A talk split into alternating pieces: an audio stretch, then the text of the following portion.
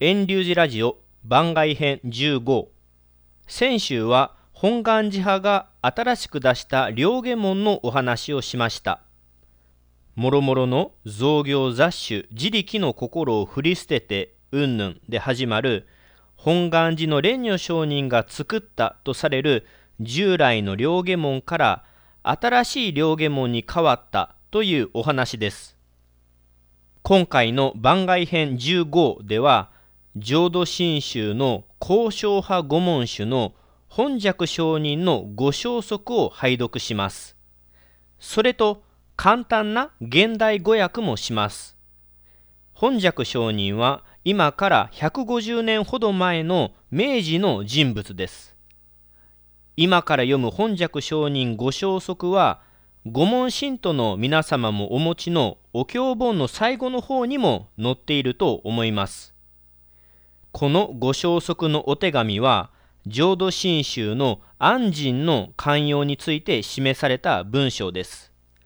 安心とは簡単に言えば信心のこと信ずる心のことです。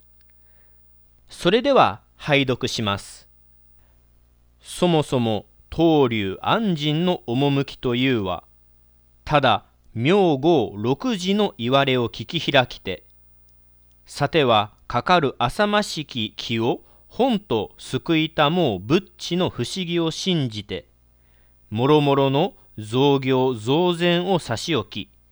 千寿千年一向一心に阿弥陀如来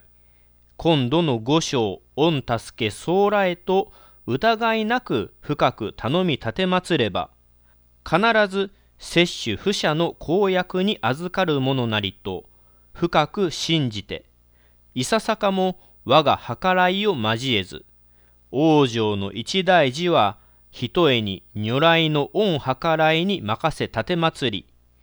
安堵事情の上には存命の限り行住座がに他力仏頓の称名をたしなむべきばかりなり。これを信心取りたる念仏行者とは申すなり。あなかしこ。それでは書かれてあることを簡単に訳します。さて我が浄土真宗のご信心の内容というのはただ南無阿弥陀仏の6つの文字の由来を聞いていきさらには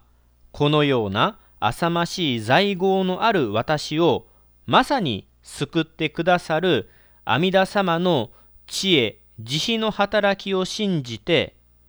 これからの私の行き先をお助けくださいと疑うことなく深くただひたすらに阿弥陀如来にお頼みすれば必ずこの私を救い取ってくださるのだといただきまた深く信じて仏様のお浄土に生まれいくことは少しばかりも私自身の資料分別を加えるのではなくひたすら阿弥陀如来様の尊い働きにお任せし心が落ち着き安心しましたらこの命がある限りとどまることなく常日頃から南無阿弥陀仏のお念仏を唱えることをいつも心がけましょう。このことをご信心をいただいたお念仏の人と申し上げます。それでは、それでは。以上で、信州交渉派の本尺上人のご消息の拝読と、その内容を訳しました。浄土真宗の交渉派でも、お勤めの最後は、本願寺の蓮如上人のお手紙を読むことが多いですが、この本尺上人のお手紙もお経本の最後に載っています。ぜひこちらのお手紙もお勤めの最後に声に出して読みお味わいをとっていただけたらと思います。